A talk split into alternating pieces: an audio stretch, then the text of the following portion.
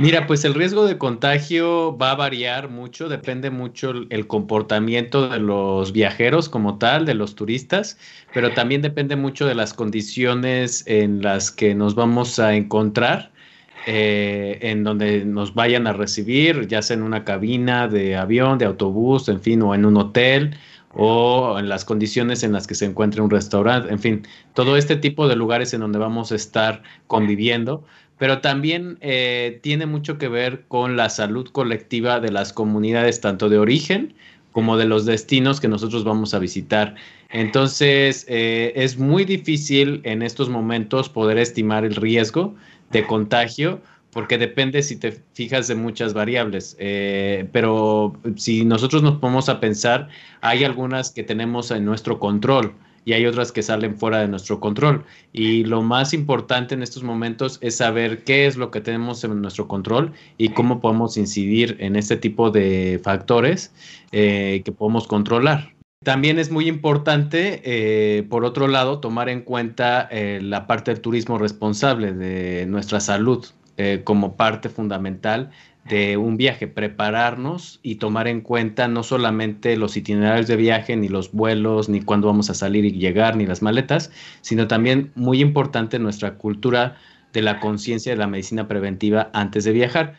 La primera es a dónde viajo, ¿no? Y cómo debemos de estar preparados al momento de viajar, pues eh, estar conscientes de hacia dónde viajo, si tiene este tipo de protocolos sanitarios de seguridad, si están publicados, los podemos revisar, si están avalados por los gobiernos locales, también los tenemos que revisar. Otra de las preguntas o de las exclamaciones más importantes es que no debemos de tocar las, en la medida de lo posible las, las pues, cosas que normalmente se son manipuladas por muchas personas. Esto nos va a evitar muchos riesgos.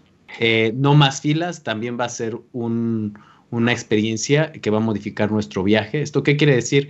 Que debemos de eh, disminuir la cantidad de, personas que están formadas para poder acceder a los servicios. En los filtros de seguridad, por ejemplo, van a tener que ser más eficientes. El lavado de manos también va a tener que ser frecuente y esto va a implicar que los aeropuertos y las aerolíneas tengan disponibles lavamanos eh, u otro tipo de tecnologías eh, al alcance y a la vista de todos los viajeros. Esto va a ser sumamente importante y va a ser un cambio radical. Vamos a tener que también estar dispuestos a colaborar con el control de infecciones y este control de infecciones eh, va a implicar que tengamos que estar dispuestos a compartir información sensible de nosotros eh, sobre nuestra ubicación, constante y permanentemente con los gobiernos a, donde vamos a visitar, eh, también va a implicar que compartamos información sobre nuestra salud. Eh, nuestro, por ejemplo, nos van a poder pedir eh, pasaportes inmunológicos. Esto quiere decir nos van a tener que, nos van a poder pedir pruebas para comprobar que estamos libres de este tipo de virus y de otros. Vamos a tener que estar dispuestos a acceder a este tipo de filtros sanitarios que tomen incluso indicadores de salud nuestros y eso es información muy confidencial. Eh, y puede tender a la discriminación o se puede malinterpretar. Y también vamos a tener cuidado en dónde esperamos, ¿no? En dónde esperamos. Eh, antes lo hacíamos en cualquier lado, básicamente nos sentábamos en una silla junto con muchas personas. Ahora, pues a lo mejor no vamos a poder estar juntos o a, lo mejor las salas VIP van a tener que modificarse, a lo mejor no es lo mejor estar en una sala VIP con varias personas en un lugar cerrado, tal vez es mejor estar en un lugar abierto compartiendo el espacio como cualquier otras personas, eh, eh, parados o sentados al aire libre, mientras esperamos en una sala de, para abordar. Entonces, ese tipo de experiencias son las que vamos a cambiar y son los hábitos que nos van a permitir viajar de manera segura. No existe una solución única para que sea efectivo y seguro un viaje, para disminuir el riesgo. Deben de ser múltiples. Entonces, en una cabina de avión, eh, de alguna manera, sí no, o sea, las condiciones de la cabina de avión no eh, nos favorecen. ¿Por qué? Porque el aire pasa por filtros sanitarios de alta eficiencia de manera más de 100 veces por minuto.